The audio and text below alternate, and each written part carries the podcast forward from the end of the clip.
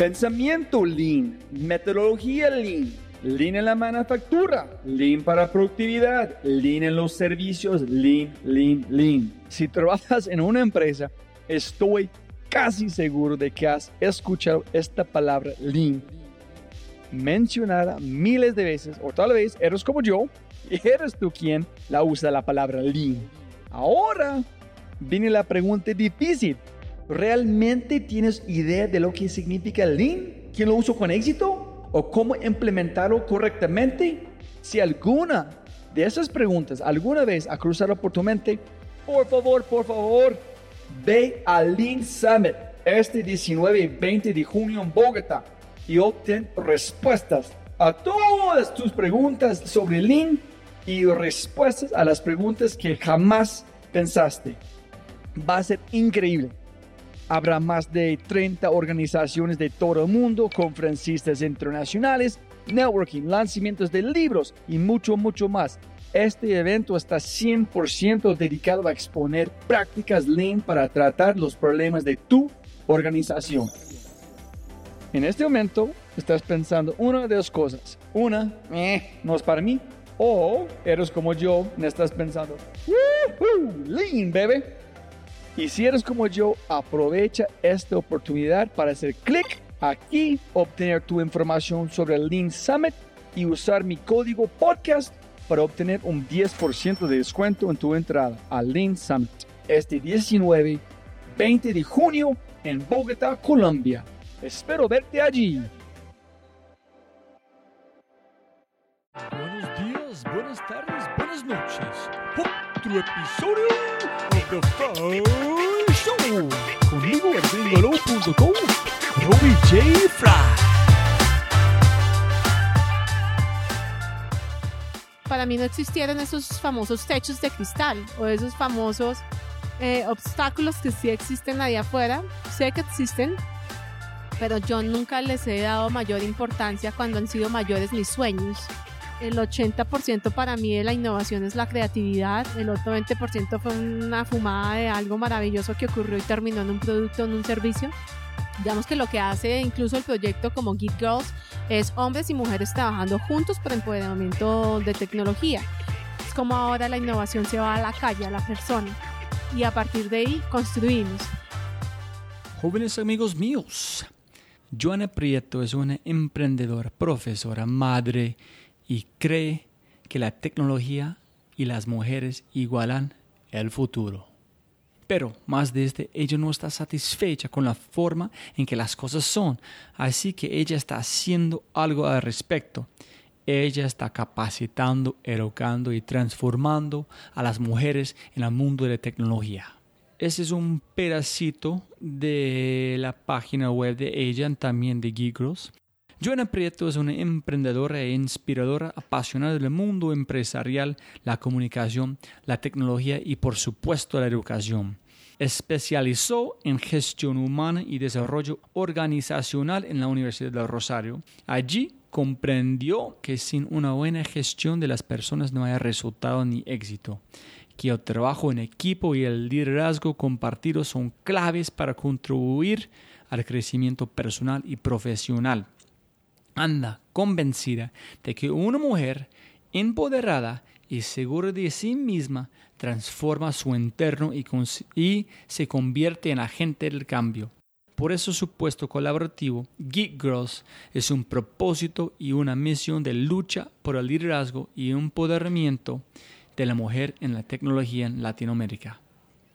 Geek Girls es un movimiento mundial que promueve la inclusión tecnológica de las mujeres, niñas y adolescentes a través de la inspiración, el empoderamiento y la conexión digital. En un resumen pequeño, en este podcast hablamos sobre sacrificios, familia, idiomas, deportes, innovación en la calle y por supuesto Geek Girls. Pero una cosa muy especial que yo aprendí en este episodio es hay varios, varios hilos comunes que he encontrado en más de 55 entrevistas. Por ejemplo, no hay atajos. Ni una sola persona en mi podcast ha logrado el éxito sin luchar o años y años de dedicación. Ninguna. Otra constante es, pero una nota mucho más personal, es que yo no tengo ni idea de nada. Soy mucho más bruto que yo pensé. Este podcast es mucho más cerca de tomar la píldora azul en The Matrix que una experiencia de aprendizaje normal o común. Cada vez que me acerco a entender algo, descubro que no tengo ni idea. Esto crea más preguntas que tienen un valor mil veces y esto crea más preguntas, más preguntas y más preguntas. Y esas preguntas tienen un valor mil veces mayor que cualquier respuesta.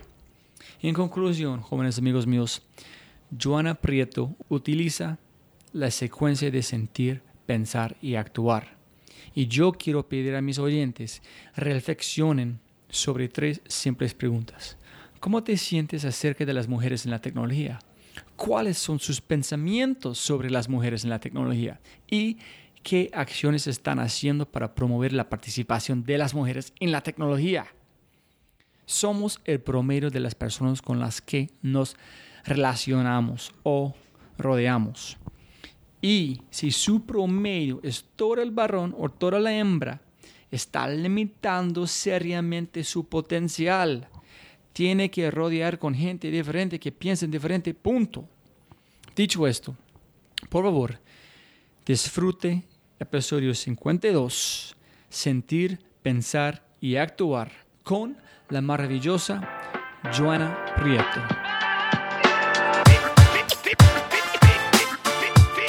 Listo, vamos bien, vamos bien. Joana, siempre empezamos de la misma manera. Siempre se puede ganar más plata, pero no más tiempo. Entonces, muchísimas gracias por su tiempo. no, yo encantada de estar acá contigo y con tu audiencia. Siempre arranco que tengo personas escuchando en varios países. ¿Quién es Joana y qué haces, Joana? Vaya, bueno, esa pregunta que siempre se la hacen a uno y uno nunca sabe bien cómo responder. Joana es mamá de dos, mamá de Alejandro y Gabriela, em, una mujer soñadora, inspiradora y muy emprendedora, eh, que hoy en día está liderando un proyecto que se llama Git Girls Latam. Em, digamos que en la parte académica, Joana recorrió una carrera académica que mm, pues me permitió tener una especialización, una maestría pero ahora ando en la mejor maestría de todas es, y es emprender al lado de mis hijos y es otra aventura en la vida. Esa es como la Joana de hoy, una Joana también reinventada, una Joana que ha tenido que pasar por muchos procesos y que hoy en día es conectora también de muchos propósitos y, mm, y pues nada, acá ando encontrándome con personas Em, tratando de llevar unos sueños y unos propósitos adelante. Esa es como la Joana de hoy, la Joana... Para un momento. Por el momento es la Joana, sí, ando, ando con libertad por el mundo en este momento, entonces como que estoy explorando. Yo creo que incluso podría definirme como una niña chiquita otra vez, que está empezando a conocer el mundo desde otra perspectiva. ¿Y puedes aterrizarnos cómo más o menos su juventud, donde estudiaste, más o menos qué eran las chispas en camino que llevaste a Joana, a mí que llevó a Joana ser emprendedora, ser apasionada de tecnología en marca personal, más o menos conectar los puntos, los puntos se puede. Sí, chévere porque yo siempre digo en mis charlas, como decía Steve Jobs, hay que conectar los puntos hacia atrás y hace como tres años Em, me di la oportunidad de conectar los puntos hacia atrás de lo que había sido mi vida a partir de un proceso de, coaching que hice y los dibujé en una cartelera. Empecé a dibujar mi timeline de vida en una cartelera y mm, encontré unos puntos que fueron hitos en mi vida. De ahí también fue que diseñé una de mis charlas a propósito de charlas TED que se llama Darle la vuelta a la tortilla. Em, ¿Cómo se llama? Darle la vuelta a la tortilla. ¿sí? Porque mucho de la vida de Joana y de lo que les voy a compartir de pronto en este podcast es cómo me tocó darle en diferentes circunstancias de vida la vuelta a la tortilla todo el tiempo, ¿no?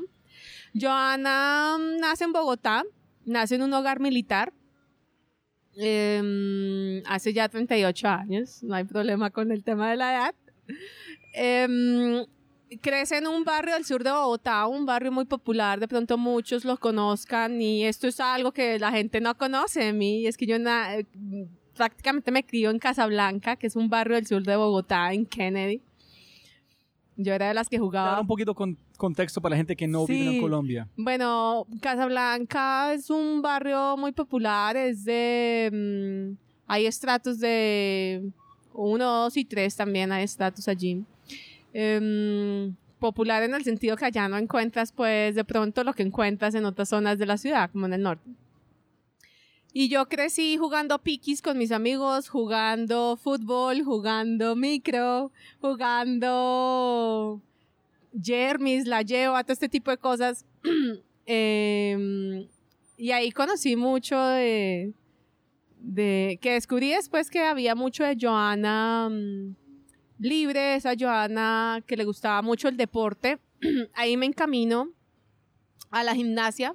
Nos movemos de, de- del barrio y mis papás siempre me veían que yo era muy miquita para todo. Miquita, pues que me gustaba andar brincando en el parque, haciendo piruetas, todo este tipo de cosas. Y dicen, no, esta muchachita toca meterla a hacer deporte para calmarla también. Yo era muy activa. Y me metieron a la Liga de Gimnasia Bogotá, muy pequeña. Yo tenía más o menos como siete años cuando entré por primera vez a hacer deporte oficial, por decirlo así. Y empecé a practicar gimnasia olímpica, que es la gimnasia artística hoy en día. Y mm, ahí se cultivó, creo que mucho de la Joana que es hoy en día, que es la Joana de la disciplina. Sí, yo quiero... Mucha gente con quien hablo que han hecho deportes, por ejemplo, Julián Oquendo de Tehatsu, puso un montón de su éxito en jugando casi Sí. fútbol profesional. Disciplina, despertar más temprano, jugar más fuerte los demás para esta Sí. competencia. Yo creo que si hay algo que los papás pueden hacer por sus hijos ahora, si los tienen pequeños, uy, un deporte. Eso cultiva la mente de una manera impresionante, la disciplina, el trabajo en equipo, la fortaleza mental, el ir por un logro, por las metas. Como perder. Como perder, porque en el deporte se gana o se pierde, pero la diferencia también es que cuando pierdes tú estás ganando un montón en el deporte también porque mejoras la técnica. Eh, claro, siempre hay una actitud de competición, de eres competitivo, sin duda lo eres, pero estás buscando siempre eh, mejorar la técnica en algún ejercicio. En la parte de la gimnasia, eh, pues yo cuando me mandaban a comprar la leche o el pan, me acuerdo mucho, yo brincaba en, en el andén, haciendo que estaba como en la viga de gimnasia, yo brincaba y la gente del barrio se reía de mí porque me decía, esta niña no para de brincar. Em, porque tenía muy en la mente en su momento, yo quería ser como Nadia Comaneci. Nadia Comaneci era la gimnasta que logró el primer 10 en unos olímpicos eh, y esa era mi referencia, entonces yo veía muchos videos de ella además. Yo creo que esas fueron mis primeras charlas TED, entre comillas, porque mm, yo ponía mm, a, a Nadia em, y yo devolvía y devolvía el ejercicio cuando ella ejecutaba su rutina y yo y practicaba y practicaba y lo hacía. Y así fue muy como llevé mm, mi, mi recorrido por el deporte. Desafortunadamente, cuando yo tenía 15 años, yo duré practicando la gimnasia 8 años. Fui parte de la Liga de Bogotá, practiqué en una época en la que incluso estaba la mejor deportista, la gimnasta latinoamericana, que era colombiana, Claudia Castillo, que ella se accidenta en un evento. Y me retiro de la gimnasia porque, como mucho acá en Colombia, cierran la liga por malversación de fondos. Y, y yo me retiro de la gimnasia, para mí eso fue muy doloroso porque para mí ir al gimnasio era ir al cielo. Era mi vida, era mi vida ir al gimnasio. Para mí, yo entraba, ponía un pie adentro del gimnasio y eso a mí se me olvidaba por completo que era lo que había afuera en el mundo. Era, era muy bello. Una época muy bella de mi vida y me dio, creo que si no, la mitad de lo que yo soy en fuerza hoy en día, no, solo, no fuerza física, no, porque la fuerza física sí la perdí, la flexibilidad y todas estas piruetas ya no las hago, pero sí la fuerza y la capacidad mental de ir tras metas y sueños, eso sí se formó allí. Ya después, porque, mm, bueno, yo fui una amante de los idiomas desde también desde pequeña, porque mi papá trabajaba mm, en una multinacional, una multinacional británica. Y yo siempre veía a mi papá pues hablando ahí con personas de su oficina y todo el cuento y yo no, yo tengo que hablar eso que están hablando. Em, y siempre llegaban personas hablando otros idiomas a la casa. Entonces eso me generó a mí mucha inquietud. Yo decía, yo tengo que hablar, eso debe ser muy chévere. Y yo me paraba al frente del espejo. Chiquita, vos no te imaginas, imagínate la escena al frente del espejo y yo hacía, visualizaba. Me empecé a proyectar hablando otros idiomas y ahí me gustó. Ahí fue como el, el clic en el que yo digo, uy, yo tengo que hablar idiomas. No sabía si era como carrera, pero sí por lo menos sabía que me iba a posibilitar conectarme con el mundo. Y mm, estudio mm, traducción simultánea, eh, pero llega también mi hija, eso fue cuando yo tenía 18 años y me retiro por supuesto de la carrera y me dedico a ser mamá. Y en el camino encuentro nuevamente la carrera de lenguas modernas pero no como profesión licenciatura, sino hacia la comunicación. Y ahí empieza a, entrar de alguna manera el tema de tecnología porque yo vi, me doy cuenta del poder de la comunicación en lo que se avecinaba. De una clase que yo tenía, un profesor muy visionario, él me decía, Joana, tienes que empezar a leer, tienes que empezar a mirar por este lado porque en el, en el futuro no muy lejano vas a ver cómo la comunicación y la tecnología van a jugar un rol muy importante para tu vida. Este profesor la tenía clara. Hay personas en la vida que son muy visionarios. Y si tú logras conectarte con estas personas, te llevan sencillamente a ver la vida unos años más adelante. A propósito de este podcast. Sí, exacto.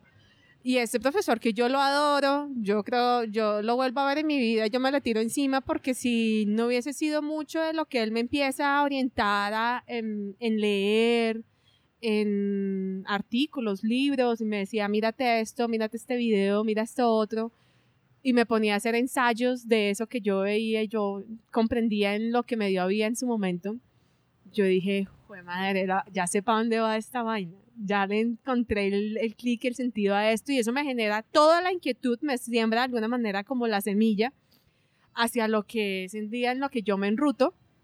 Yo me gano una beca para irme a España a hacer la maestría. Yo ya había, pues me había terminado el, el, el pregrado y había hecho ya un posgrado, una especialización. Que si bien la especialización me dio toda una visión gerencial, es la maestría y estando por fuera la que me da definitivamente el golpe final a decir, esta vaina es por acá. Tecnología definitivamente, pero tecnología con dos elementos importantes. Los seres humanos y, que, y quien media entre los dos la comunicación.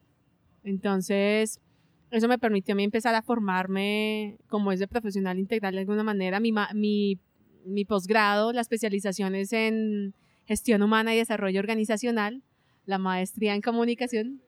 Yo llego a estudiar la especialización a raíz de una experiencia laboral que tuve con una jefa que fue una experiencia horrorosa. Y en algún momento me dije, si yo voy a ser jefe alguna vez en mi vida, yo no quiero ser como ella. Digamos que eso es el que hace el clic que me orienta a estudiar la parte de la gestión humana y del desarrollo organizacional, que hoy en día lo aplico porque es eso, es conocimiento puro en la organización, pero conocimiento a partir de las personas. Y que hoy en día ya lo hablo a partir del propósito, porque lo entendí así en mi vida a partir del propósito.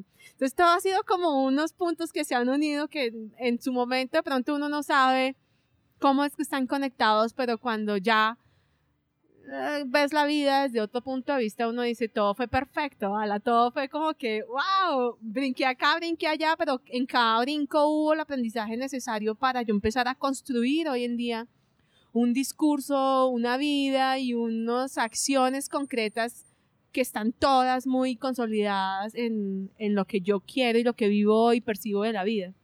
¿Y cómo fue la parte de desarrollo de su marca personal cuando arrancó este y cuando arrancó con Geek Girls?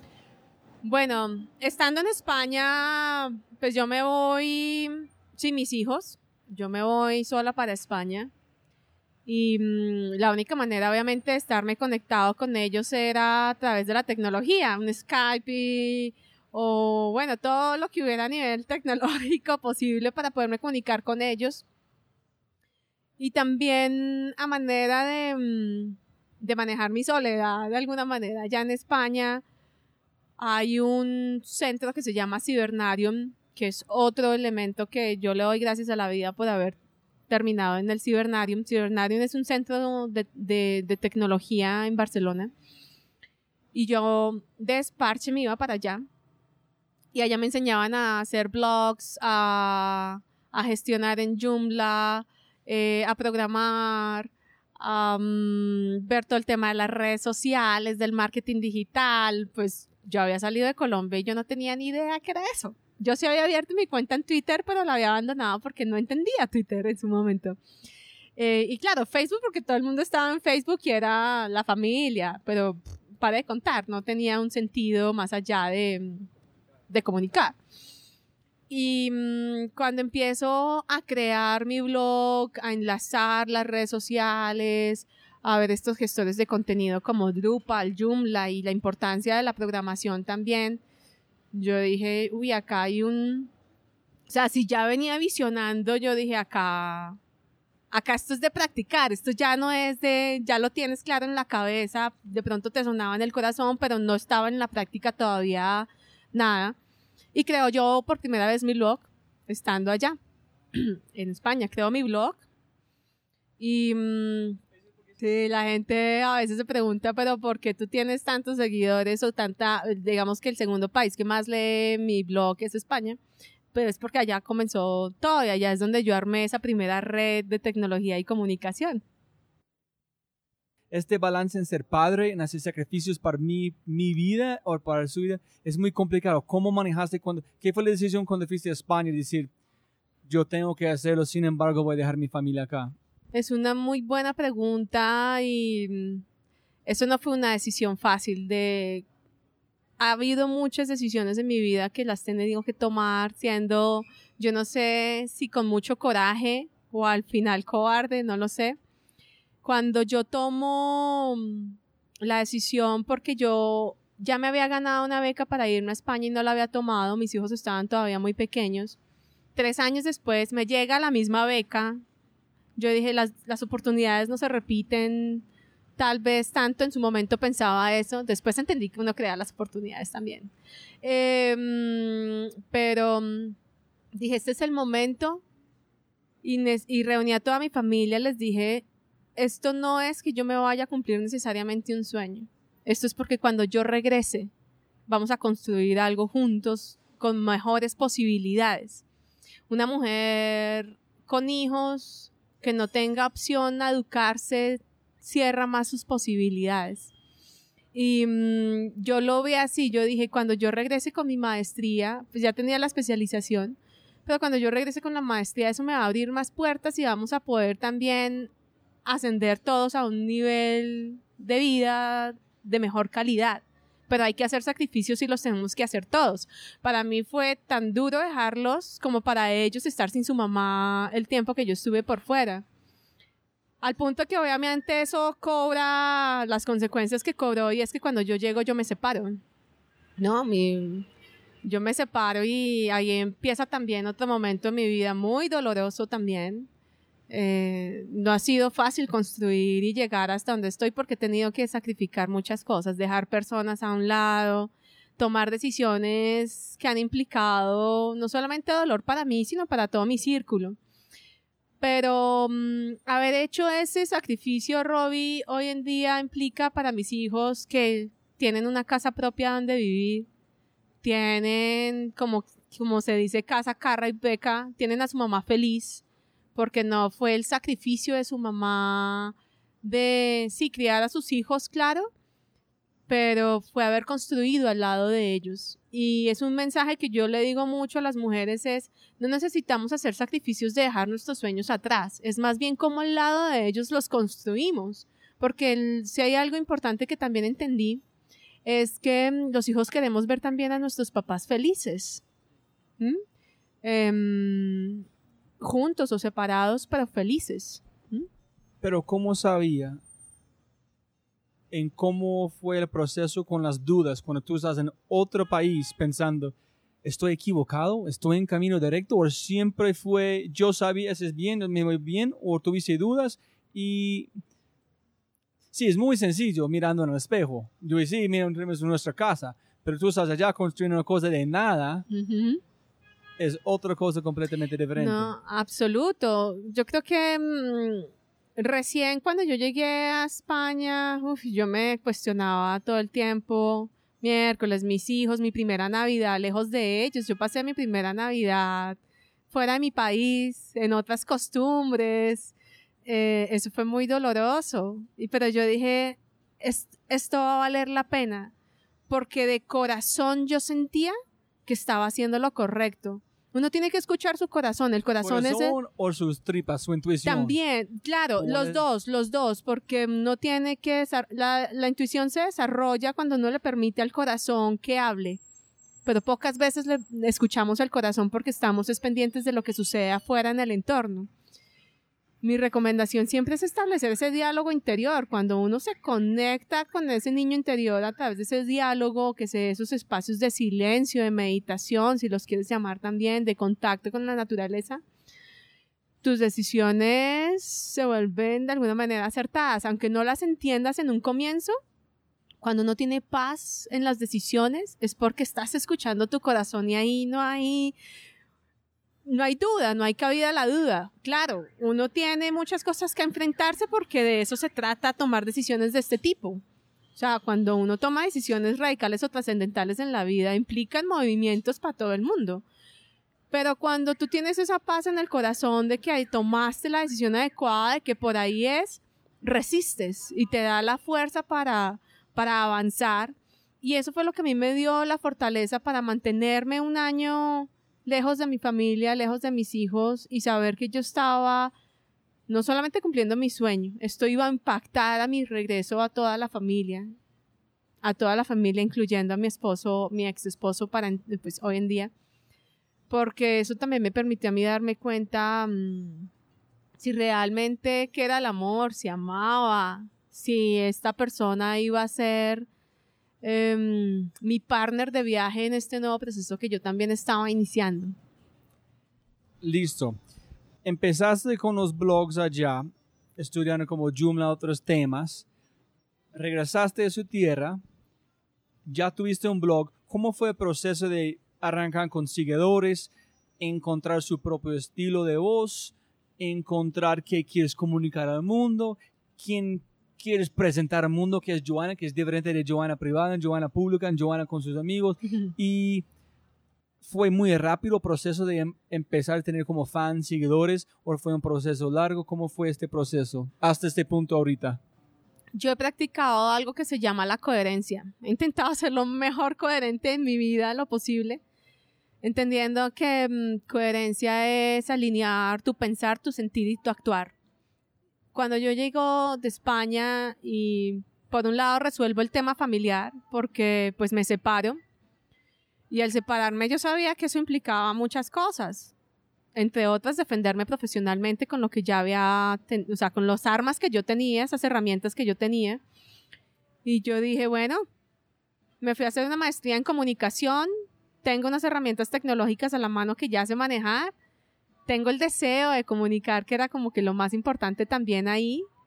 Eh, y la bandera de la educación, porque pues de todas maneras yo um, era docente ya. Y, y, yo sabía que a mí la educación de todas maneras me, siempre me ha hecho cocos y yo dije voy a empezar a, a comunicar al menos lo que sé, como pasar del aula física al aula virtual y por eso mi blog se llama aulajoanaprieto.blogspot.com. Entonces el, yo dije, lo que hago es de alguna manera virtualizar mis clases y empecé a escribir eh, y asimismo involucrarme en los eventos que habían para entonces. Empecé a tuitear, empecé a comprender Twitter, empecé a compartir lo del blog en Twitter, a meterme en los eventos y a la gente le empezó a gustar lo que yo tuiteaba, lo que yo escribía, lo que yo opinaba. Eh, y fui ganando seguidores Um, entre esos me fui ganando a un seguidor bien importante que fue el gerente de debate y conocimiento de Telefónica España. Y no habían pasado seis meses que yo regresé de España cuando a mí me contacta telefónica y me dice, Joana, en el próximo Campus Party, el gerente de debate y conocimiento te- se quiere reunir contigo. Y yo, "Ba- ok. Ahí empezaba a comprender que mm, es importante cuidar lo que tú publicas, porque nunca sabes quién te va a estar leyendo, ¿no?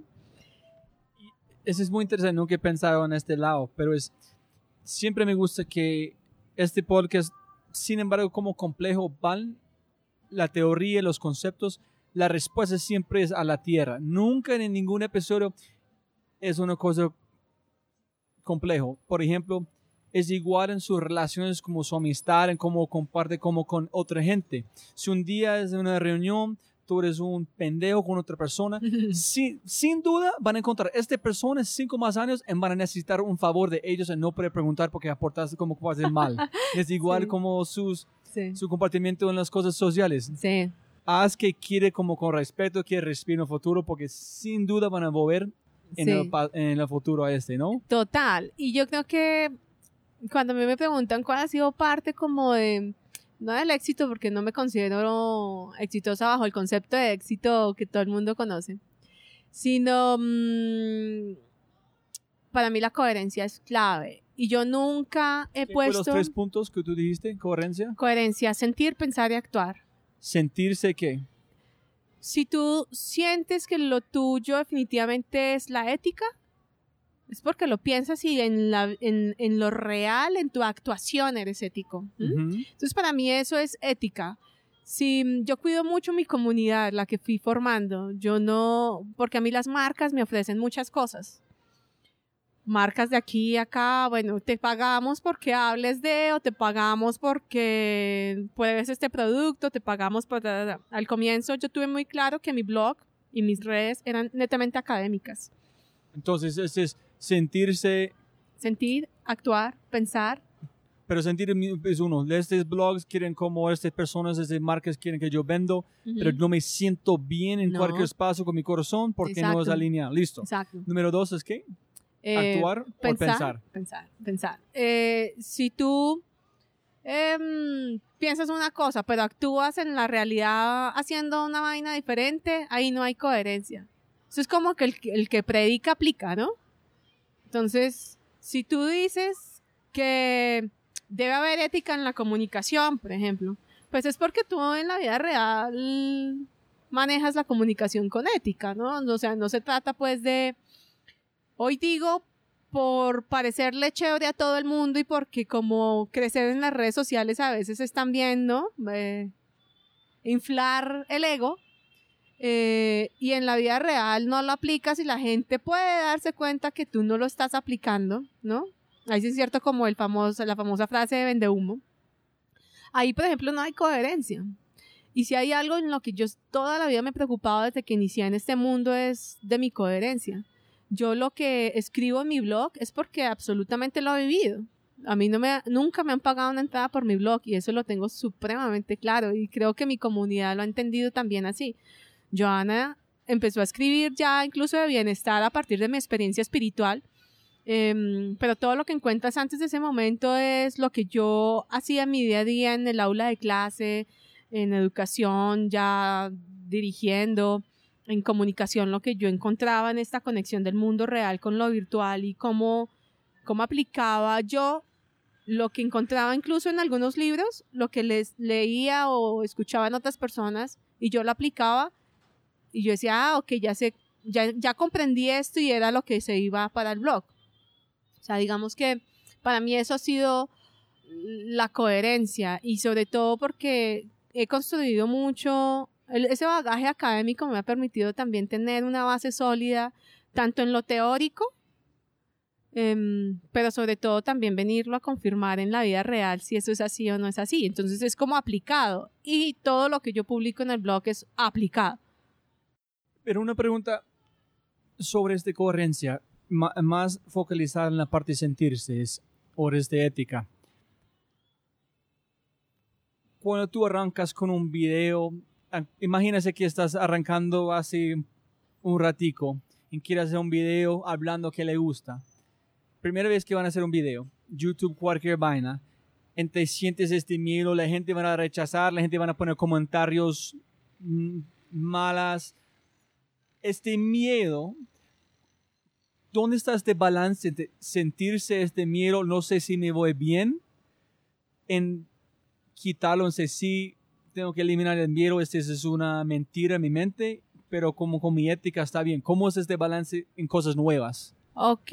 em, ¿Me entendés? Sí, en la vida, digamos que parte de darle la vuelta a la tortilla que les hablaba al comienzo, ha sido porque me he tenido que enfrentar siempre a situaciones inciertas em, y he aprendido a manejarme flexiblemente, tanto del pensamiento como en el actuar en ese sentido. Entonces, em, miedo, miedo siempre vamos a sentir, pero es como canalizas ese miedo a favor tuyo y no de pronto que mm, pues se te venga en contra, ¿no? A mí me ha dado seguridad eh, lo que sé, porque lo he experimentado y lo he vivido. No me da seguridad inventarme cosas, por ejemplo. Entonces, si yo hablo de cosas de las que definitivamente digo, esto ni lo experimenté, ni lo viví, sí lo he leído tal vez, he escuchado de esto, pero no tengo ni idea cómo se traduce esto en palabras reales para yo transmitir a través de mi experiencia a las personas, eso me generaría inseguridad y eso no sería coherente.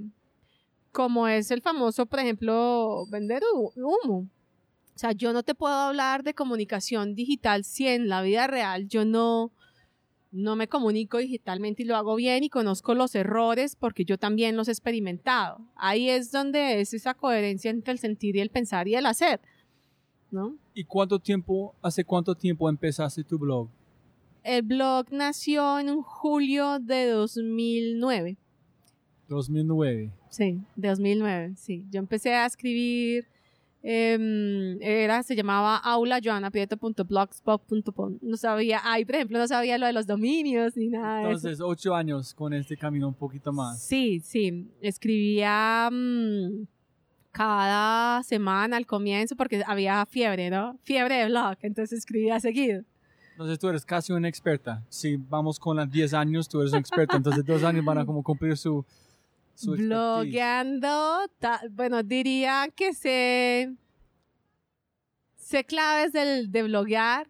Eh, no me considero experta en el sentido si experto es saber cómo funciona todo atrás en la métrica, de la- eh, como en la parte de adelante, en la parte de atrás, en, en, en desarrollar, por ejemplo, web, ¿no? Tengo los elementos claros porque algunos los he practicado, pero hasta ahí.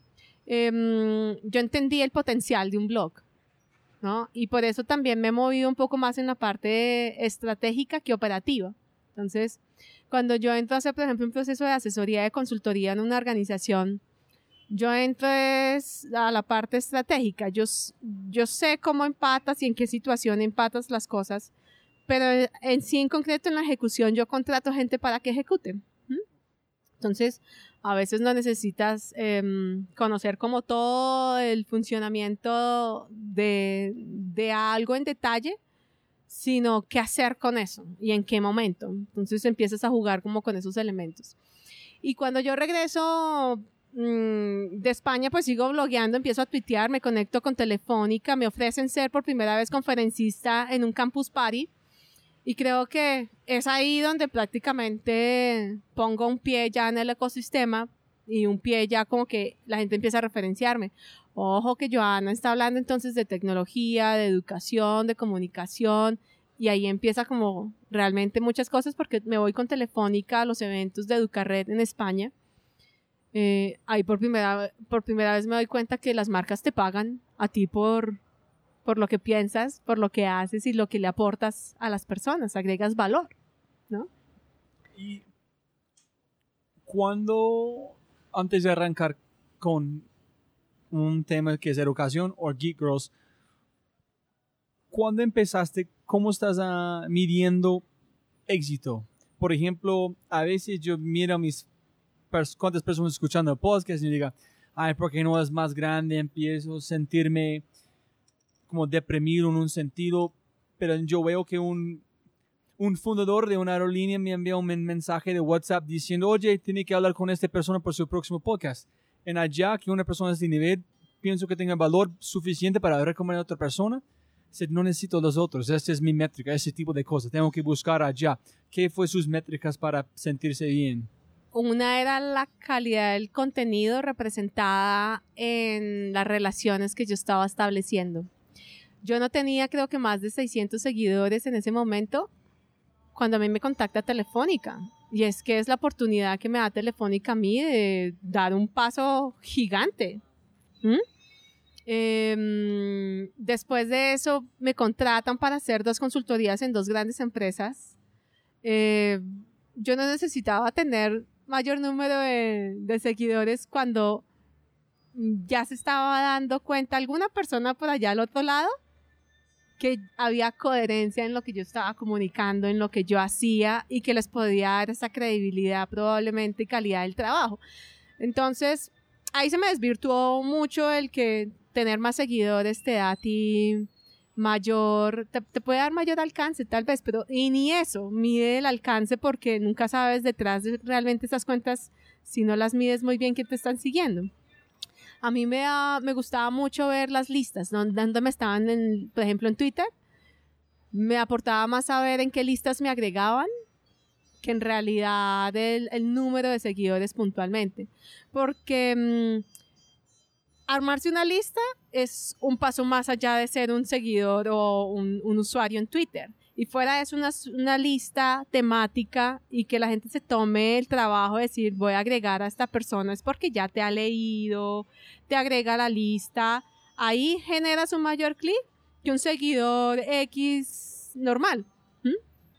Cuando tú arrancaste con tu blog, me imagino que el mundo de tecnología y mujeres y en Colombia fue casi cero. Ahí se pueden enlazar todas porque todas están enlazadas. Cuando yo empiezo a hablar, obviamente desde un campus party, que es un escenario tecnológico, yo fui a hablar de educación. Fui a hablar de educación disruptiva, ¿no? Em, fui a hablar de la responsabilidad de toda la academia en esta transformación digital. O sea, desde entonces ya estábamos hablando de transformación digital. Y, mm, y tecnología. En Campus Party conozco yo gran parte de las mujeres que a partir de un trino que hace Diego Molano, el entonces ministro de Tecnología del ministerio, él estaba en un evento en los Estados Unidos y él dice, ¿y dónde están las Git Girls colombianas? En Twitter. Y nosotras con una amiga dijimos, uy, eso suena, a más de que suena muy bonito, Git Girls, dijimos, oiga, en serio, ¿dónde están las viejas que hablamos de tecnología en este país? Reunámonos. Y fue en un campus party donde nos reunimos algunas y se empezó a hablar fuertemente de de, de las Git Girls, de mujeres que sí éramos capaces de hablar de tecnología, no porque no, no hubiese la capacidad, sino mm, porque, claro, em, esencialmente la tecnología era hablada por hombres y era, eh, cuando hablando de los campuseros, pues la mayoría eran hombres también, ¿no? Em, y este movimiento empieza a generar como algo como en pleno campus party, como que, ¿no? Oiga, si hay viejas hablando de tecnología, qué chévere. Y eso nos dio un plus para, para avanzar en muchas cosas. Pertenecimos a la Brigada Digital del Ministerio, luego nos salimos de ahí. Y ahí empieza la conversación mujer y tecnología. Nosotros en ese momento no sabíamos que existía esa brecha porque nadie era consciente de la brecha, ni siquiera las mujeres que estábamos ahí metidas. Em, entonces yo me llevo la bandera de tecnología y educación y desde ahí empiezo fuertemente a, trabajarlo. Otras del grupo empezaban a hablarlo desde la comunicación, desde el marketing, desde la organización, desde diferentes ámbitos, porque Kid Girls siempre desde un comienzo empezó a reunir mujeres que desde diferentes áreas del conocimiento o puestos de trabajo, si lo quieres llamar, teníamos en común algo, la pasión por la tecnología. ¿no? Y eso creo que es lo que hace que se empiece a unir más personas. Entonces, digamos que los tres no están tan desligados, los tres se fueron uniendo, encontrándose em, a lo que hoy en día termina convirtiéndose Git Girls Latam y es esta comunidad sí liderada por mujeres, pero es una comunidad que convoca a hombres, es una, es una comunidad que convoca al sector público, al sector privado y en, en general a la sociedad frente a un fenómeno que es que el mundo está viviendo en este momento su mayor transformación social a partir de la tecnología, ¿no? Y cómo en esta transformación las mujeres nos estamos quedando por fuera de este protagonismo eh, por unos aspectos, unos estereotipos culturales, sociales, también propios de la mujer, eh, donde el sector educativo tiene una gran responsabilidad, pero también la sociedad en general formando estos estereotipos. Entonces, cuando nos dimos cuenta de eso, es que dijimos hay que hacer algo y hay que pasar ya como de, por un lado, de la queja a la acción, ¿no? O sea, basta decir que es que es la sociedad la que tiene sumida a las mujeres, trata. Y mi historia finalmente ha sido como yo me he revelado, si es que me he revelado, a eso queda afuera porque yo me enfoqué en lo que yo quería. Entonces, cuando yo desde pequeña me enfoco en lo que yo quería, para mí no existieron esos famosos techos de cristal o esos famosos eh, obstáculos que sí existen ahí afuera. Sé que existen, pero yo nunca les he dado mayor importancia cuando han sido mayores mis sueños y ha sido mayor lo que yo he querido. Um, entonces, um, más bien como con las herramientas que la vida me dio, yo los salto, ¿no? O yo le hago el quite. Y cuando entendí que si yo era capaz de hacerlo, habiendo sido madre tan joven, en un hogar militar, habiéndome separado, porque yo soy hoy en día pues madre soltera, con los dos niños pues ya grandísimos, eh, y he logrado lo que yo me he propuesto, hay algo ahí que yo tengo que también, uno, descubrirlo en mí que fue, y fue el trabajo espiritual profundo que yo hice, y dos, compartirlo al mundo porque era egoísta si no lo hacía y fue como el llamado que, interior que yo empecé a sentir. Y, y yo dije, hay muchas otras mujeres en circunstancias eh, peores que yo tal vez en su momento. El índice de madres adolescentes que lo pudiste discutir también en su momento con Catalina es muy alto en Colombia las posibilidades con las que ellas tienen de salir adelante pues son muy escasas. Um, y no se necesita tampoco llegar a una circunstancia de esas cuando ves que mujeres de todos los estratos, de todas las clases sociales, mujeres en todos los niveles de la sociedad, tienen unos paradigmas y tienen unas cosas adentro que no les ha permitido realizarse y decir, es que yo soy una mujer feliz, ¿no? Entonces empecé a, a trabajar con eso y, hoy en día lo que trabajo con Git Girls es el trabajo del ser para el hacer, ¿no? Esta coherencia de si tú tienes adentro claras las cosas contigo mismo como persona, eso te va a permitir empezar a construir mejores cosas. Y qué mejor que hacerlo a través de tecnología cuando es este elemento que hoy en día nos está permitiendo a muchos seres humanos ser parte activa de la sociedad, porque tengo las herramientas, porque tengo los conocimientos, eh, porque sé que crear tecnología me va a permitir abrirme un mundo de posibilidades de, este, de esto que se avecina, que es imparable, ¿no? De participar activamente eh, como miembro de la sociedad cuando sepa para, para qué me va a servir, por ejemplo, Internet de las Cosas y cómo voy a crear tecnología para Internet de las Cosas, el desarrollo web que te va a permitir también abrirte a muchas cosas, la industria de los videojuegos, ¿no? que es dejar de mirar el consumo y mirar que atrás hay una industria que te está abriendo un sinfín de posibilidades laborales, profesionales, pero que lo triste fue encontrar que de cada 10 trabajadores de la industria tecnológica, solo dos son mujeres. Esto que, está, que, que nos estaba indicando, ¡Oh! que la tecnología está en un 80% creada por hombres y pensada por hombres. ¿Mm? y resulta que también quien más consume es la mujer. Sí, es interesante nunca pensar si es 80% produciendo, ¿cómo más van a producir una respuesta para una mujer? Exacto. Entonces, ¿qué, qué cantidad de posibilidades hay que no hay porque no hay mujeres construyendo soluciones, hay hombres construyendo soluciones Exacto. para mujeres? Sí, entonces, hablar de empoderamiento de género o de mujer, sí, pues un lado es trabajar la parte interior, para romper estos, estos paradigmas, pero sobre todo darle herramientas a través de la tecnología para que se vuelva este actor activo dentro de la sociedad, en la construcción social. Dos preguntas muy puntuales a este. Uno es, después de mis conversaciones con las mujeres grandes, mis superhéroes nuevas, es, una mujer tiene una capacidad completamente diferente de un hombre para enseñar. Tiene una cosa intrínseca que es menos de tomar toda esa información en superar su propia posición, usan para enseñar a otros en capacidad de otra gente. No se está hablando que yo entendí en ese momento, no, no está poniendo una cifra que es real. Es, entonces, cuando mujeres están enseñando, capacitando mujeres en tecnología o hombres, hay una, hay una beneficio, de gente le recibe la información diferente porque viene de una mujer o no un hombre.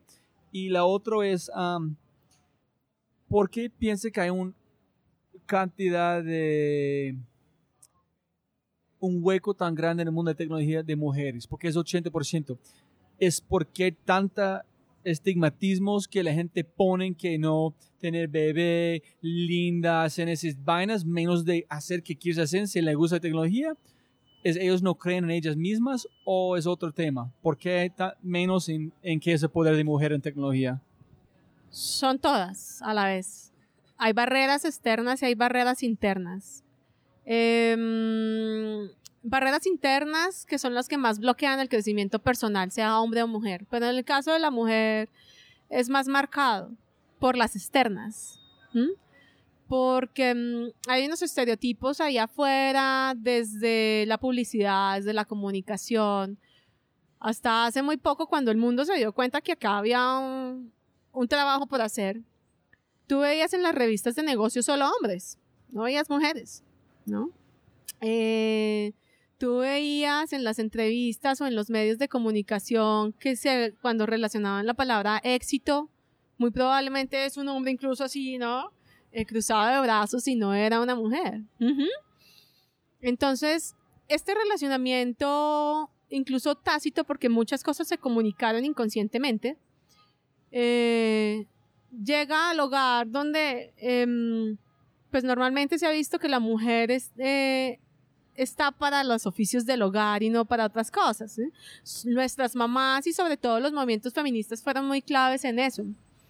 Em, y esto se dio muy a finales de los 60, comienzos de los 70, como estos movimientos feministas empiezan a romper estos estereotipos. La Mujer Maravilla, la película que hoy en día mucha gente vio, nace precisamente de los movimientos feministas, ¿no?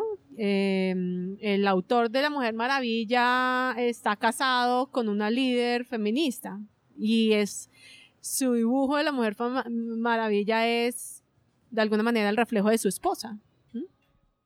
Entonces lo que ellos hacen es bien interesante empezar a romper estereotipos y esto, digamos, ha tomado su tiempo. Estamos hablando que esto fue a finales de los 60, inicios de los 70 y estamos en 2017. O sea, mucho ha tenido que correr bajo el puente, ¿no? Mucha agua para que la sociedad se dé cuenta de que uno, la mujer no tiene ningún tipo de impedimento en temas de capacidad de, digamos que si bien nuestro cerebro, como el de los hombres, Em, cada uno está aportando algo diferente.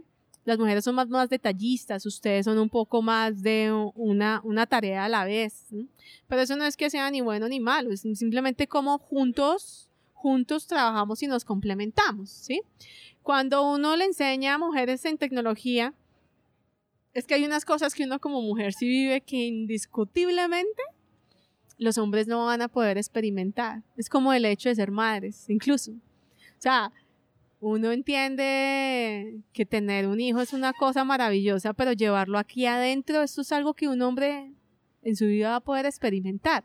Entonces hay unas cosas de las mujeres que solamente comprendemos nosotras y que podemos enseñar. Ahora, eso no quiere decir que los hombres no puedan enseñarle tecnología a las mujeres.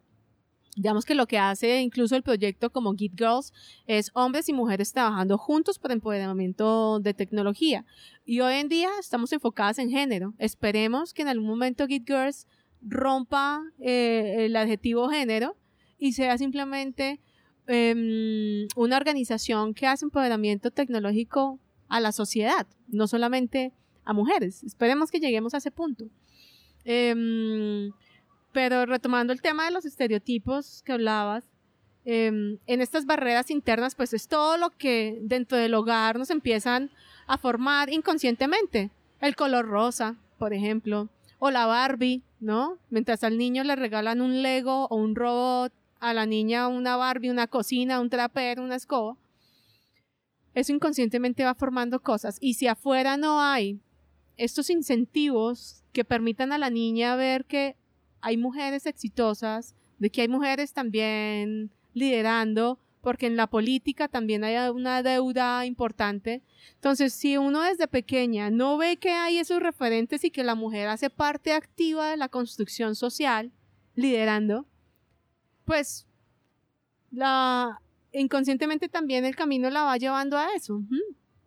En la educación, porque obviamente la segunda casa de las niñas y las jóvenes es la escuela. Si en la escuela se sigue reforzando ese estereotipo, ¿no? No es que las matemáticas son para los niños y las matemáticas, y más bien las ciencias sociales o la comunicación está más dada para las niñas, pues me creo el cuento. Me creo el cuento. Tiene toda razón, nunca he pensado en un nivel de... ¿Cómo explico? Yo empecé a recibir mensajes, Roy, ¿por qué no tienes más mujeres en tu podcast? Yo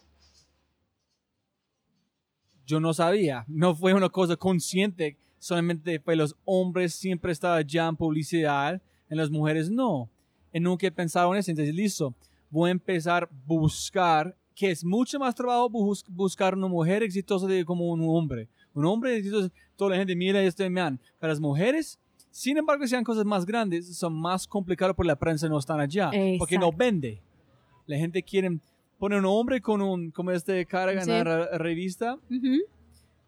Sí, así es. 80% compran. Ponen una mujer que es más poderosa, si no es un típica como actriz, otra cosa, vende 20%. Entonces imagínate estas niñas y estas jóvenes que no tienen estas mujeres referentes. Por eso Git Girls, como parte de lo que hace, porque Git Girls hace inspiración, empoderamiento y conexión, en inspiración lo que hacemos es eso. Venga, saquemos del anonimato a estas mujeres que los medios no visibilizan y que nadie conocen a que nos cuenten su historia, porque detrás de cada mujer exitosa hay una gran historia de una mujer que tuvo que seguramente haber atravesado muchas cosas en su vida familiar, enfrentarse a situaciones sociales y a todos estos estereotipos que uno tiene que primero que romper a nivel interior para poder brillar afuera. Entonces, lo que ha sido la historia de Joana esto que te he contado que me tocó empezar desde ser madre adolescente en un hogar militar y empezar a, a brincar los obstáculos, hace parte del propósito del eje de inspiración de Git Girls. Busquemos a estas mujeres porque todas, todas tienen una historia por contar. Sí, tiene que buscar menos de esperar para ellas llegar a vos, tú tienes que buscar porque la, la, referencia no está allá. Exacto. Pero por eso entonces, así como tú has llegado en tu podcast en referenciación, en el voz a voz a varias personas, nosotras en comunidad, y ahí es donde se empieza a dar el poder de las comunidades, en comunidad sí las empezamos a encontrar, porque en comunidad entonces ya, ah, yo conozco a esta mujer que llegó a la presidencia de no sé qué, yo conozco a esta que tiene otra historia súper maravillosa, y cuando la sentamos en los eventos que se llaman Gigi Talks, que los el concepto de los Gigi Talks son conversaciones poderosas, como tu podcast. Eh, es eso, mira, identifícate con esta mujer que también tuvo su historia y tuvo que saltar estos obstáculos, que si tú los saltas, vas a llegar también allá, empezando a enfocarte en tus sueños. ¿Y qué dijimos? La tecnología en este momento es un elemento articulador para que cumplas ese propósito de ahí saltamos al eje 2 de, de, Git Girls, que es el empoderamiento. Ahora sí yo te doy las herramientas. Ya empezaste a trabajar el tema del ser, a romper tus propios paradigmas. Ahora sí vas con mayor conciencia a aprender y con un propósito a través de tecnología. Y el de conexión, que lo que hace precisamente es poder conectar toda esta comunidad de hombres, mujeres, empresa pública, empresa privada y la sociedad en general a que empecemos a, abrir a construir y co-crear juntos un, ecosistema en el que la mujer tenga esa, ese protagonismo tan igual como el del hombre, porque finalmente no hay nada que nos diferencie en temas, por ejemplo, de sueños o en temas de que podamos aportar. Eh, simplemente ustedes lo hacen de una manera diferente, nosotros concebimos de manera diferente porque biológicamente estamos hechos así, pero lo biológico no nos tiene por qué en lo social diferenciar. Entonces, digamos que la mujer ha tenido primero que venir eh, recuperando un terreno de derechos, porque es un terreno todavía que está en deuda. Si no, hoy en día no estaríamos hablando de violencia intrafamiliar, de violaciones, de que no hay leyes todavía que no permitan a la mujer una justicia. Entonces todavía hay un tema de ganar unos derechos y es la lucha que valoro mucho de los grupos feministas. Eh, sin embargo, Kid Girls no se declara un movimiento feminista.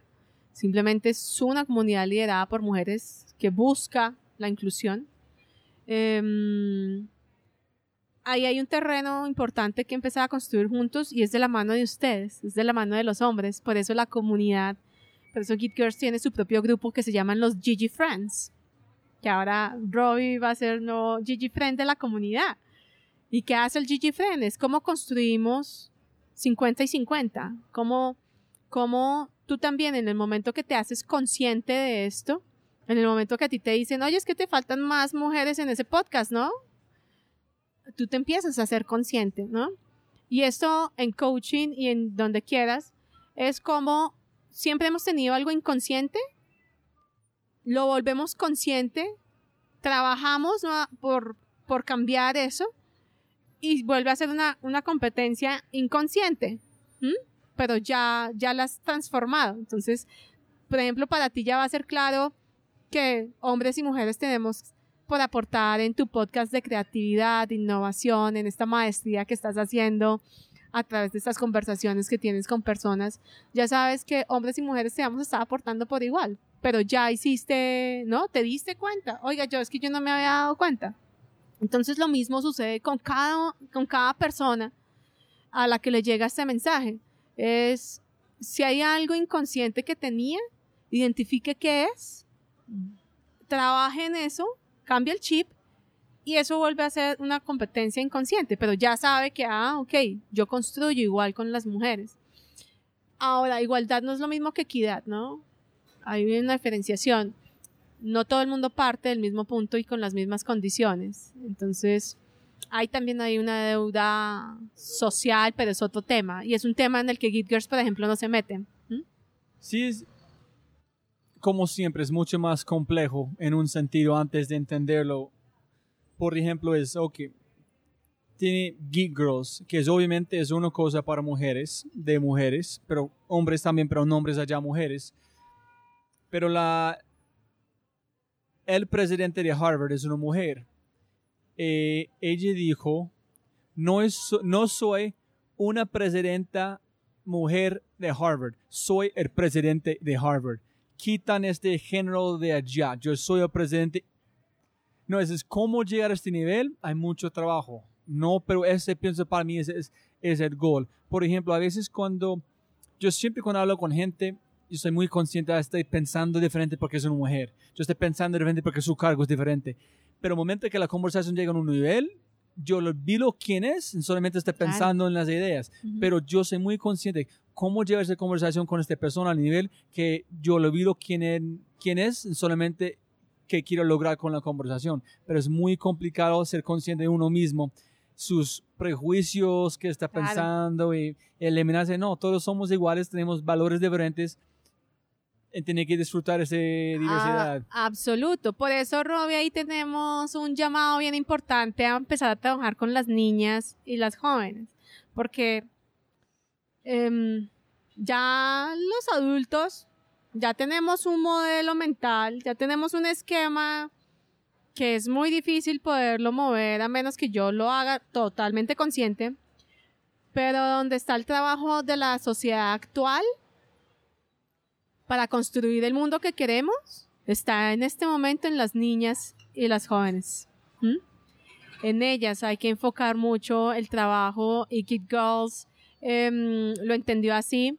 Y mm, muchas de las acciones que se vienen en los próximos años para Kid Girls es empezar a trabajar fuertemente con este, con este target, con este público, porque mm, si juntos, padres y madres, hombres y mujeres, entendemos que no hay que diferenciar un juguete de otro. O que no hay que meterle tanta tiza a un color rosado. porque tampoco es satanizar un color, por ejemplo, ¿no? Eh, pero hay un término bonito en inglés que se llama es el pinkification, ¿no? Em, no hay que llevarlo al extremo, simplemente darle la posibilidad a tu hija, ¿no? Desde pequeña a que crezca sin este tipo de, de estereotipos y paradigmas. No reforzarle que es que porque es mujer entonces va, no, eso sería volver y reforzar estereotipos, ¿no? No, a mí mi- mis hijas juegan con Paw Patrol, Power Rangers, superhéroes. Pienso que tenemos una Barbie en la casa, nada más. Mi- Porque Claro. mi niña juega con Claro. niños y dice, papi, yo quiero Capitán América. Claro. ¿Listo? Quiero Spider-Man. Y si quiere jugar fútbol, y si quiere jugar, no sé, béisbol, esto que tradicionalmente siempre ha sido muy de hombres, eh, ¿y por qué no? O sea, déjala que sea libre, que explore, ¿no? A las niñas hay que permitirles desde pequeñitas que exploren lo que quieran porque eso es empezar a desarrollar precisamente esa intuición, ese gusto que orienten. Si ella decide por convicción irse por, no sé, las ciencias sociales es porque esa fue su convicción, no porque fue lo que la sociedad o el hogar le implantó pues ahí como, como una semilla en su cabeza porque es que esto es de mujeres, ¿no? Y es que es ridículo pensar en pleno siglo XXI que hay cargos para mujeres, que hay deportes para mujeres, que hay cosas para mujeres o para hombres en los que las mujeres no pueden tener terreno. Fíjate que hasta este año en Colombia hablamos de la Liga Femenina de Fútbol. En pleno siglo XXI, 2017 estamos hablando de eso. Santa Fe ganó. Y Santa Fe, las Leonas ganaron. Solo hasta este año.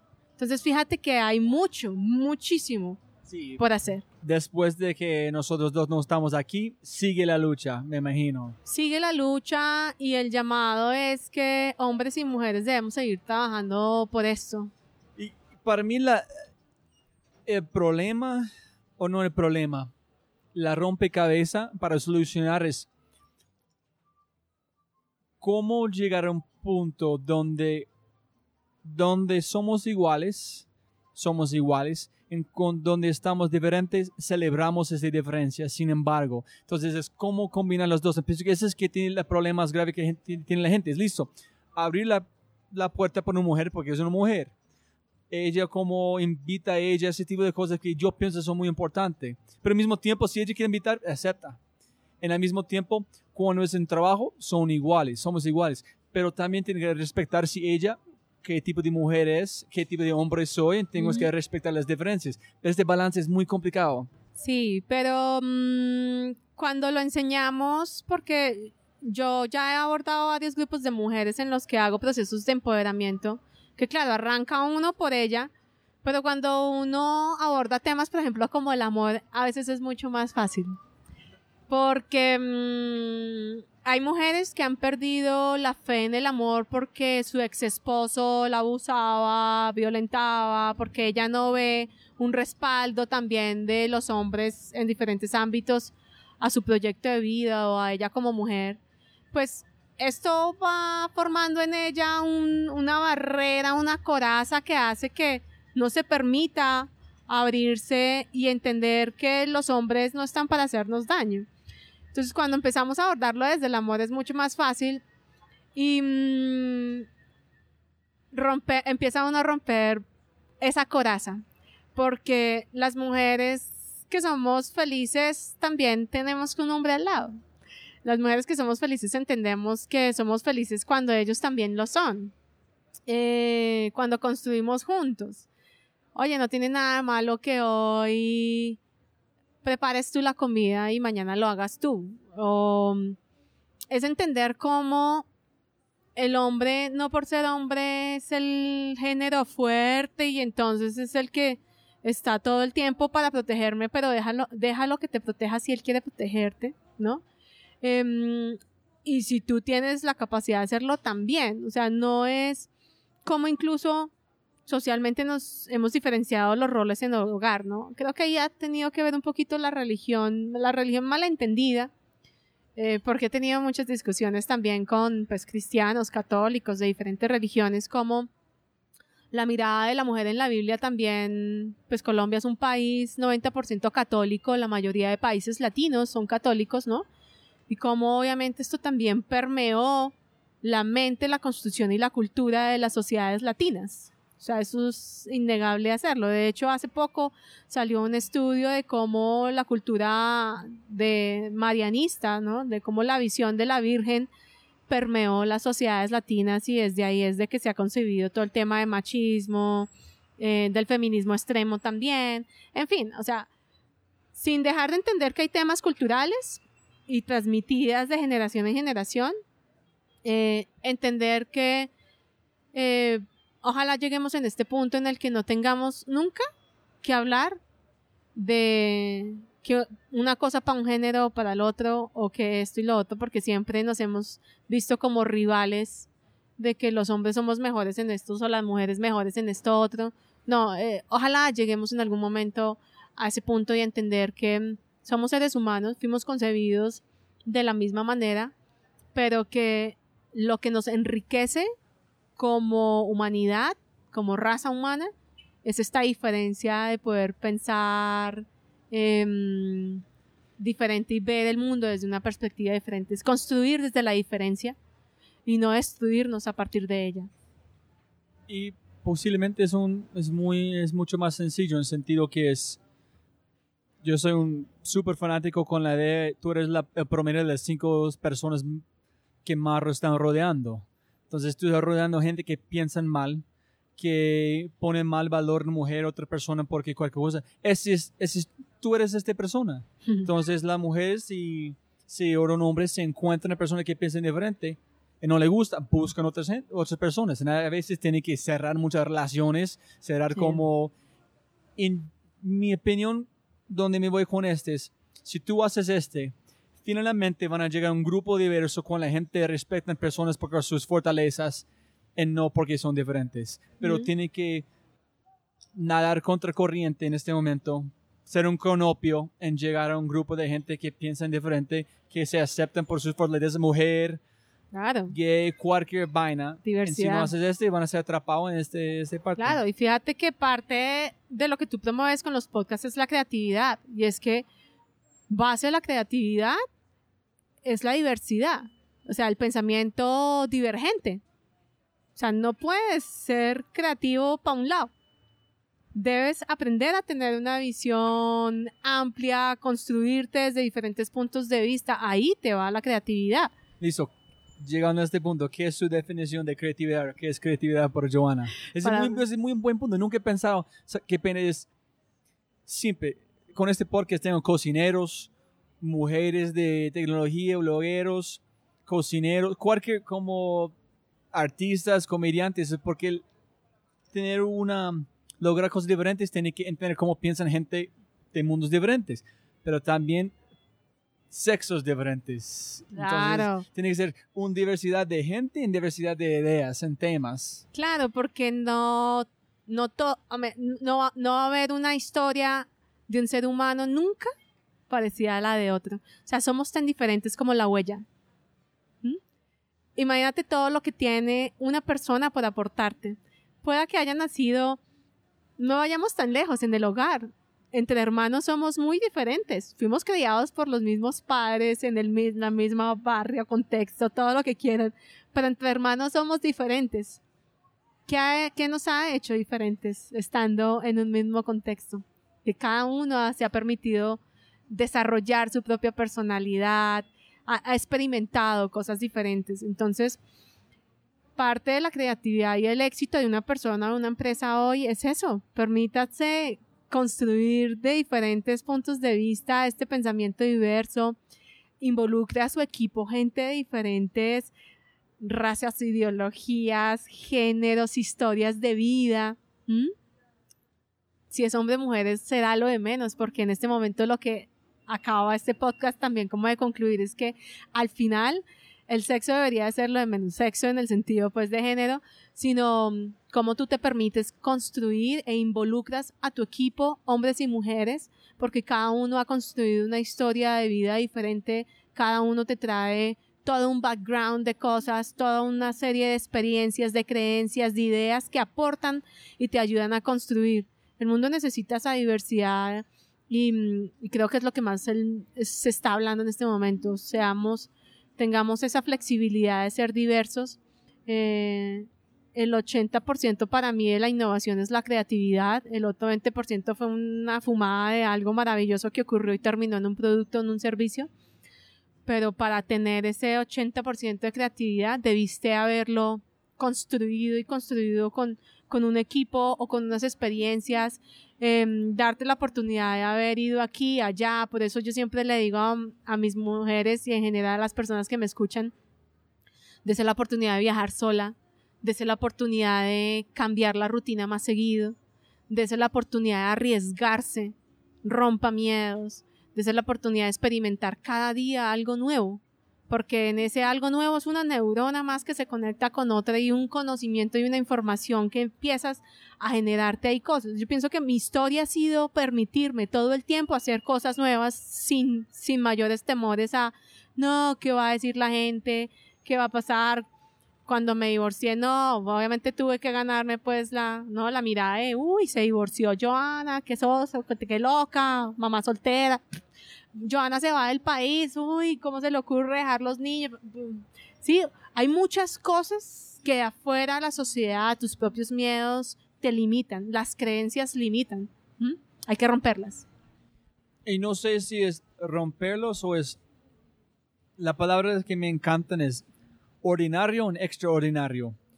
En la única diferencia es extraordinario es hacer cosas ordinarias, pero más de la otra persona. Entonces, una persona llega a la oficina a las 8, tú extraordinario es llegar a las 8 o a las 7.30 más veces de otra persona. Entonces, extraordinario. No hay diferente. Y lo otro es que muy importante que tú diste es un éxito en una empresa es dejar que la gente pueda ser diverso. Somos tan diversos como tú dijiste, pero la gente sigue tratando de ser una oveja normal en meterse en una cosa que no es. Entonces dijiste, sí, soltera, divorciada o como uno hijo, este es diferente. Me voy a España, más diferente. Súper, esa es la dirección, tengo que irme porque soy diferente. Si voy al otro, no, qué pena, ir a la iglesia, pregunta permisión, busca otro, ese es normal. No, no, no, no. Y la otra dirección en allá es el éxito. Sí, yo no sé si es que yo he sido una rebelde por naturaleza. Mi papá Ah, siempre me decía, ay, pero usted por qué tiene que andar haciendo todo lo contrario.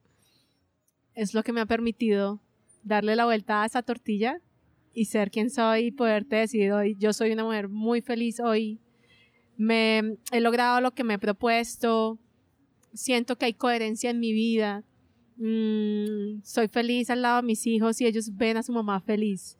Y creo que en medio de todo eso es lo que a mí me causa mayor satisfacción en este camino que no ha sido nada fácil, pero mm, que ahora estoy como con la misión, el llamado de otras mujeres también merecen hacerlo, merecen llegarlo y decir yo soy feliz con hijos o sin hijos, eh, fuera del país o, o en su casa, que donde quiera que usted esté, usted está en las condiciones que usted ha querido estar por convicción, no porque hubo algo afuera que la obligó a.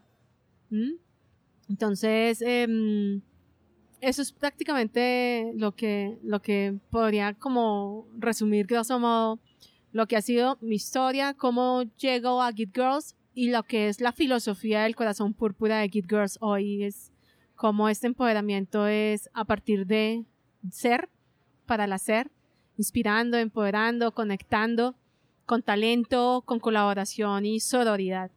Eso es. Y llegando a las últimas preguntas, Joana, ¿qué es creatividad? Yo sé que como tocaste un poquito, pero ¿qué es creatividad? Para mí creatividad es dejar el niño interior o el niño chiquito que siempre fuimos ser todo el tiempo. Así seamos adultos, permitamos que ese niño interior siempre salga y siempre se dé la oportunidad de creer, de que tenga libertad, eh, de crear, no decirle no. Creatividad es también decirle no a nada, arriesgarse, a hacer, a experimentar. ¿Qué es éxito? El éxito para mí hoy en día es felicidad. ¿Pero qué significa felicidad? Felicidad para mí es hacer lo que quiero hacer, estar 100% segura que eso es. Felicidad para mí es disfrutar el aquí y el ahora, entender que no hay expectativas, el futuro no es, o sea, uno no tiene que fantasear sobre el futuro. porque lo más cercano al futuro que tienes es este mismo instante. Entonces, si hay que gozarse algo, hay que gozárselo ya, ahora, no, no, que después uno se compra un vestido, no, me lo voy a estrenar para tal fecha, no, póngaselo hoy, póngase bonita hoy. Eh, compramos las cosas o a veces hacemos cosas pensando en el futuro y resulta que ese tiempo futuro no existe. Está, estamos viviendo hoy, es aquí el ahora y lo que, lo que tenemos que hacer es gozarnos este mismo instante. ¿Y quién es exitosa o exitoso? Para mí una referencia, bueno, lo hablábamos antes del podcast, eh, para mí referencia es, por ejemplo, Cata Escobar, la admiro demasiado. Em, también para, hay muchos referentes que no son pues los superhéroes que ven en los medios de comunicación. Tengo muchos estudiantes que son para mí referentes porque los he visto transformarse en el aula los he visto dejarse retar, los he visto permitirse mejorar con lo que avanzamos en las clases y al final para mí es una satisfacción cuando me dicen gracias, Joana. Gracias en una clase, gracias en una conferencia, gracias a partir de una entrada en mi blog, gracias a partir de una conversación. Uy, eso se vuelve inmensa. La gratitud no tiene precio. Y si eso es eh, felicidad, que para mí lo es, entonces es éxito. Y este fue, es muy interesante, dijiste este, esta es la segunda vez que escuché, la primera vez fue con Juan Pablo Rocha, que es presidente de J. Walter Thompson Colombia. Y digo, éxito es mirando sus empleados lograr cosas imposibles. Entonces, más o menos, su éxito es basado en los éxitos de los demás. Entonces él tiene que enseñar a los demás para lograr sus sueños, para poder lograr su sueño, que es mirar ellos lograr sus. Absoluto. O sea, en el caso mío como maestra, eh, docente, o sea, si yo no he logrado mover esto, un ápice en mi aprendiz, no hubo éxito. No lo hubo. Porque yo entendí que el proceso de educación no es dar una retaíla de información, eh, sino cómo tú logras generar algo en, esa persona que a través de ese conocimiento construya algo diferente o mejore o algo, algo nuevo o le estás entregando a la sociedad a una persona que, ups, un momento, empieza a tener propósito, que es lo que hoy en día yo trabajo mucho en clase y es propósito. Sí, para mí ese es el reto más grande que haya es niños pagando un montón de plata pensando que tienen que ir a la universidad, que es la única opción. Listo, ellos, una manera que hay mucho para hablar sobre este, pero listo. Sin embargo, si están equivocados o no, que la universidad es la respuesta, los profesores tienen que tomar una responsabilidad gigante, que estas personas piensan que yo voy a dar resultados a ellos para su vida, para ser mejor. Yo no dar ese resultado, sin embargo, si es correcto la carrera que toman, yo tengo esta responsabilidad de hacer toda mi fuerza que estas personas salen de acá y tienen más posibilidades antes de entrar y no pensaron atrás que, ¿por qué fui a este, esta universidad? de hecho, últimamente te cuento que mm, hace 15 días escribí una entrada en mi blog que se llama Menos profesionales con títulos, más seres humanos con propósito. Ha causado un revolcón. Ya lleva 150 mil visitas solo ese, esa entrada. Y en la universidad y donde quiera que voy, ya la gente dice, uy, Joana, esto es un ataque a la academia, ¿no? Yo vengo, o sea, yo soy académica. Yo le dije, no es que sea un ataque, es que mm, hay que cambiar la manera como estamos haciendo educación. Y eso lo sabemos hace mucho tiempo, pero no ha pasado nada. A la acción todavía no la hemos concretado. Entonces lo que yo reto es a los maestros, porque somos los primeros los que tenemos contacto con los que estamos educando, con los que estamos formando. Entonces, si usted logra hacer ese, ese, ese, ese chip, ese cambio de chip primero, usted está impactando a sus estudiantes y por ahí empieza el tema. No hay que esperar a que esto sea algo de gobierno. Claro que si el gobierno se compromete, estupendo.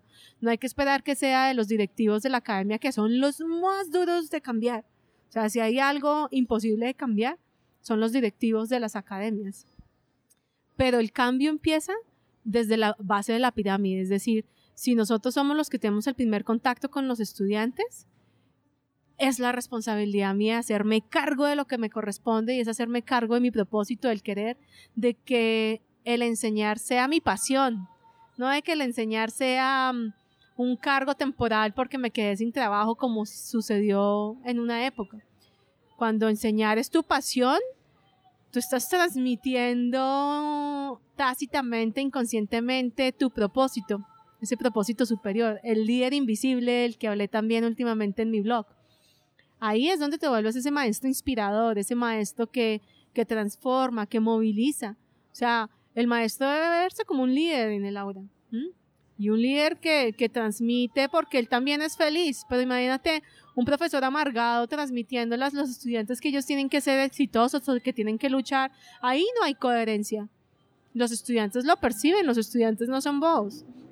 Por eso para mí es tan valioso cuando termino mis clases de semestre y mis estudiantes se acercan y me dicen, Joana, de todo corazón, gracias porque lograste mover en mí cosas que eran importantes y más que mejorar como profesional, me hiciste mejorar como persona. Ahí es donde yo digo, wow, estoy cumpliendo la misión, gracias Dios y esa sonrisa, esas gracias no tienen precio. Y yo digo, hombre, estoy cumpliendo.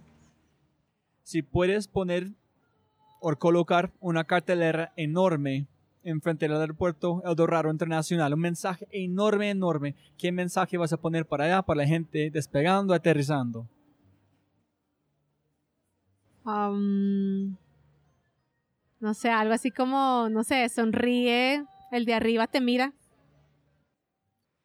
Y la última pregunta, si hay unas mujeres o emprendedoras, emprendedores eh, iguales escuchando, en está pensando en universidad o hacer todo digital. Hay una, hay una Freddy Vega de Platzi piensa que el mundo de la universidad no es, van a morir, no existe, van a ser un, no sé, metamorfes, una, van a sintetizar en una cosa que es digital y físico al mismo momento. es, como ¿Qué es tu opinión para gente que está pensando qué voy a hacer? No voy a la universidad en gastar mi plata, en gastar mi plata estudiando, hacer una apprenticeship. ¿Qué es tu, y, y, cualquier último consejo para las muchachas escuchando. Bueno, en ese tema yo soy de las que le digo a las personas que el aula es el mundo entero. El aula no es una pared de cuatro eh, paredes en un lugar específico. Si uno quiere mm, obtener datos e información, lo van a encontrar en cualquier parte. Puede ser desde Google hasta la conversación con el vecino. Em, yo pienso que la universidad tiene que reinventarse, lo está haciendo, es más lento porque está regido por leyes. La universidad está regida por leyes y mientras la ley no se modifique, de ahí para abajo no se va a mover nada. Soy de las que si la cabeza no se mueve, la cola tampoco. Y mm, yo he tenido la oportunidad de escuchar a Freddy, hemos tenido incluso nuestros debates al respecto. Si bien es cierto que la educación online em, es una educación de futuro, también es cierto que acá hay un elemento clave y es lo humano.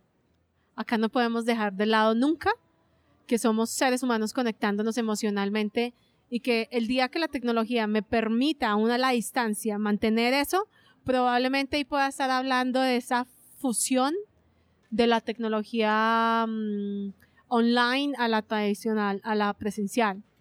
Lo que pasa es que la universidad hoy en día tiene que empezar a agregar valor en lo presencial. ¿Dónde es que tú me estás agregando valor? No en que me des datos y conocimiento, porque eso los obtengo yo en cualquier parte, sino como proceso el conocimiento y agrego valor ahí. Y en el contexto. Entonces yo pienso que no es que la universidad vaya a desaparecer, yo pienso que es una reinvención también para ellos porque los esquemas de programas formales se reinventan.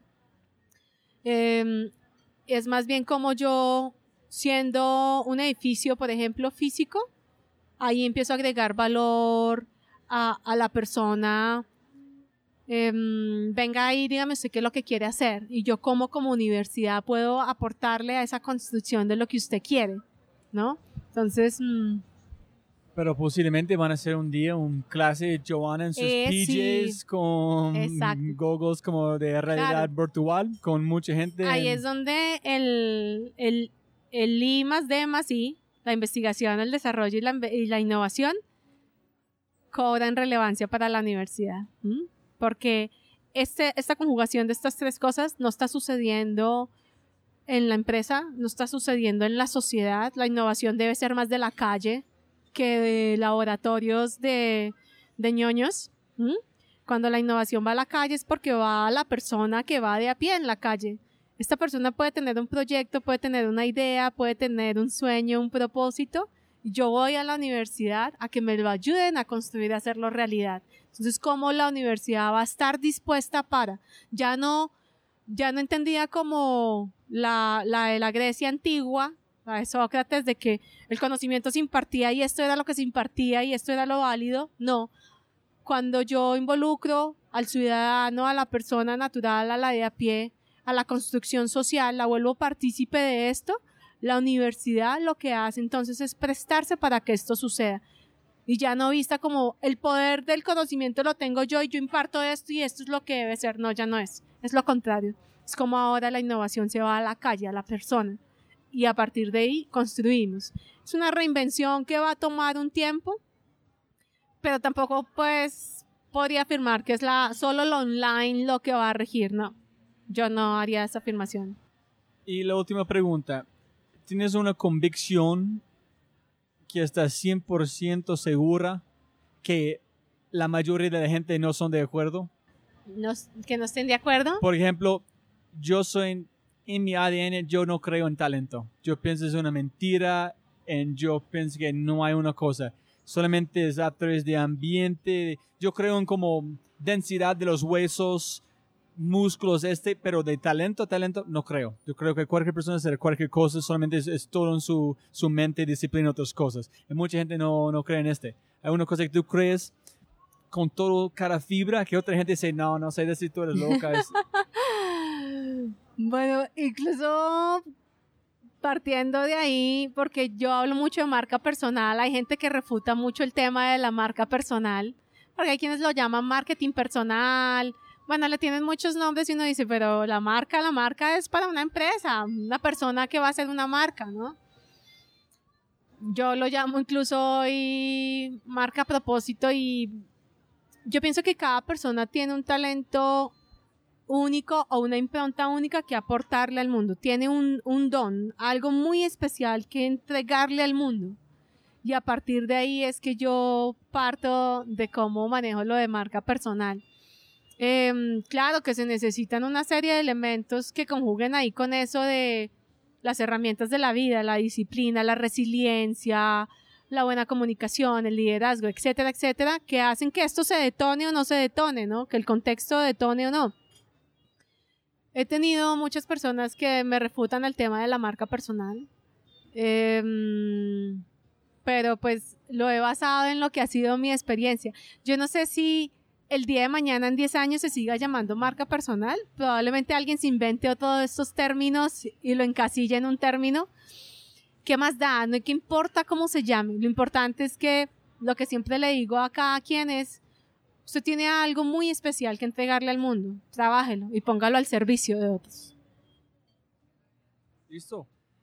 Joana, como empezamos, siempre ganar más plata, pero no más tiempo. Entonces, muchísimas gracias por esta conversación tan alucinante. Gracias por todo. No, muchas gracias por la invitación, Roy. Chao, chao para todos.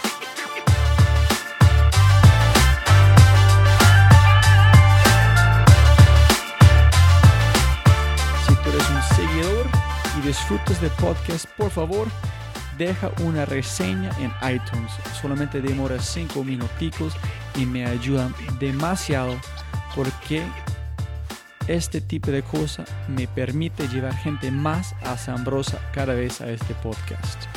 Dame un like en Facebook, síguelo en Twitter, Instagram y déjame saber qué opinas.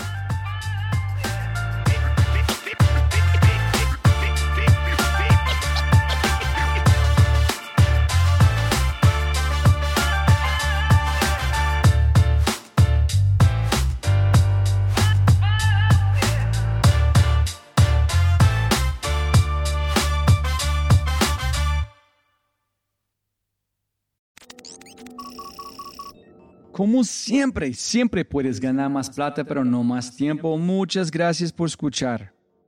Antes de terminar, unas cosas importantes para preguntar y mencionar. Número uno, deja una calificación Spotify. Ya, ya, déjala. Literalmente toma segundos y como yo mencioné, el impacto es enorme. Además, estarás garantizado de sentirte increíble el resto del día. También estamos produciendo todo el contenido en YouTube. El canal es espectacular. Tengo mi newsletter Conejo Blanco, las notas del podcast y los enlaces, las transcripciones. Nuestro otro podcast, Matamos Preguntas, escúchalo. Y más se puede encontrar en thefryshow.com. Y si quieres enviarme un mensaje o patrocinar el podcast, puedes enviarme un mensaje usando cualquiera de mis redes sociales con mi nombre a Robbie J. Gracias, abrazo grande y sigue escuchando.